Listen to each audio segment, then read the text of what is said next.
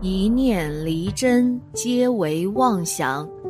大家好，欢迎收看《佛说》，佛说与你一起看遍世间百态。现在社会中，依旧有很多人都愿意算命，也信任算命的结果。他们所求的，不过是个希望，是一份心安而已。但世间万物皆有规律。只要找到了这个固定的规律，那么人生的轨迹也就不难推算出来了。俗话说：“三分天命，七分人为。”算命之所以灵验，是人在配合。规律是固定的，但人的心态和行为是会改变的。所以，这个世界上最厉害的算命。不是天命，而是人本身。世上最厉害的算命叫因果。世间一切皆为因果。人们常说“举头三尺有神明”，人在做，天在看。其实，这所谓的神明和天，就是因果。善因结善果。恶因结恶果，什么因就会结出什么样的果，谁都无法改变。故事发生在宋朝时期的一偏远山村，村里有个姓董的善心财主，经常施舍穷人，人们对他赞叹不已。不过，近来董财主皱起了眉头，一脸的忧郁。并不是董财主出了事儿，而是他的女儿董玲玲。董玲玲这丫头今年十四岁，也到了婚配的年龄。但董财主爱女心切，总想着再等两年，必须慢慢挑选个好人家。可是，今年董玲玲却遇到了怪事，离奇怀上了身孕。要知道。董玲玲还是黄花闺女，怎么会出现这般事情？请来了几个高明郎中，给出的诊断结果都是一样的。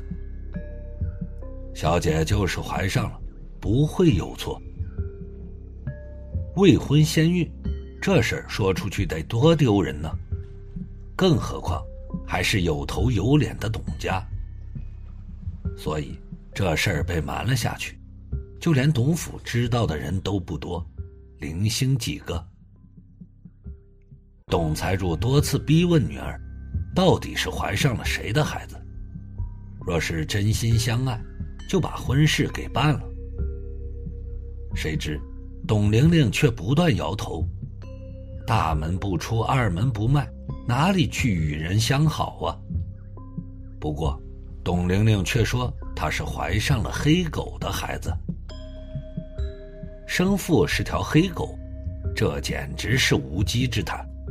起初，董财主不信，认为另有隐情。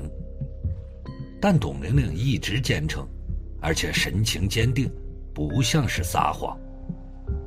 董玲玲是这样说的：前阵子总会梦到一条黑狗，那黑狗十分雄壮，跑到自己面前，摇身一变，成了英俊的男子。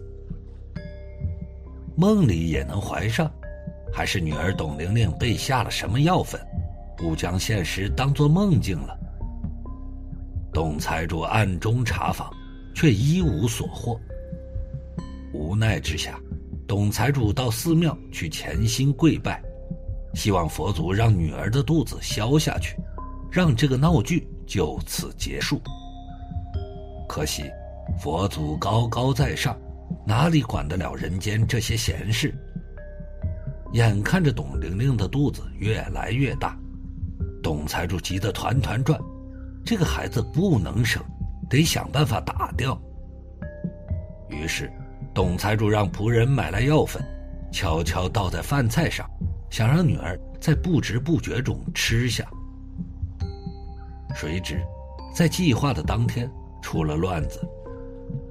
一位道长敲响了董府的大门，摸着胡须对下人笑道：“带我去见你们老爷，我能解他燃眉之急。快些，晚了就来不及了。”仆人不知真假，只能先去禀报。董财主一听，激动的拍手，终于遇到了高人。就这样，董财主将道长请到书房，打算好好问询一番。女儿究竟是怎么回事？道长镇定的说道：“此事我已有猜想，只是不敢妄下决策，还得让小姐把孩子生出来，我看看。”董财主一听，万万不可，生不得呀！小女还没婚配，这以后……道长打断了他的话：“我知道你的忧虑，你放心。”此事我自有分寸。这样吧，你先带我去看看。闺房内，董玲玲已经睡下了。道长露出笑脸：“这是天官赐福啊。”董财主一脸疑惑：“赐福？这是哪门子福气啊？”道长摆摆手：“你且看。”而后，道长像是运气一般。将手放在被子上空，嘴上说道：“二郎神犬，出来吧！”紧接着，道长的袖口冒出一股白气，没一会儿，被子响起哇哇的哭声。董财主吓了一跳，这是怎么回事啊？随后，道长叫来丫鬟，让他从被子里把婴孩抱出来。这个婴孩长得好生奇怪。模样似狗仔一样，连丫鬟都吓得不轻。道长解释道：“你们小姐怀上的乃是二郎神犬的肉骨凡胎呀。原来，仙界的二郎神犬犯了天规，被贬入凡间，形成九个分身，以不同的方式降生在各地。这不，董玲玲便以梦境的形式。”诞下了二郎神犬的一个凡间分身，这个孩子注定不凡。董财主听后，仿佛明白了些。那他是被贬下凡，降生在我家，这对我家来说是好还是坏呀？道长笑道：“肯定是大好事啊！这孩子以后不仅会回报你们，还会造福全天下呀！”没多久，这事儿在当地传开了。董玲玲生下了二郎神犬的凡胎，这是多大的荣幸啊！一时间，上门提亲者不计其数，门槛都踏烂了。最终，董玲玲收获了好姻缘。至于那婴孩，长到三岁时，便如十六七岁的少年一般大了，真乃神力呀！这孩子告别了董家，离别前说道：“三年后我会回来送上一份大礼。”董家人虽然不舍，但又不好阻拦离去，只得挥泪告别。佛教中说，人生有五福，第一福是长寿，第二福是富贵，第三福是康宁，第四福是好德。第五福是善终。好德是一切福气和福报的根源。一个人唯有行善积德，才能赢得长寿、富贵、康宁和善终，才会五福临门，福泽深厚。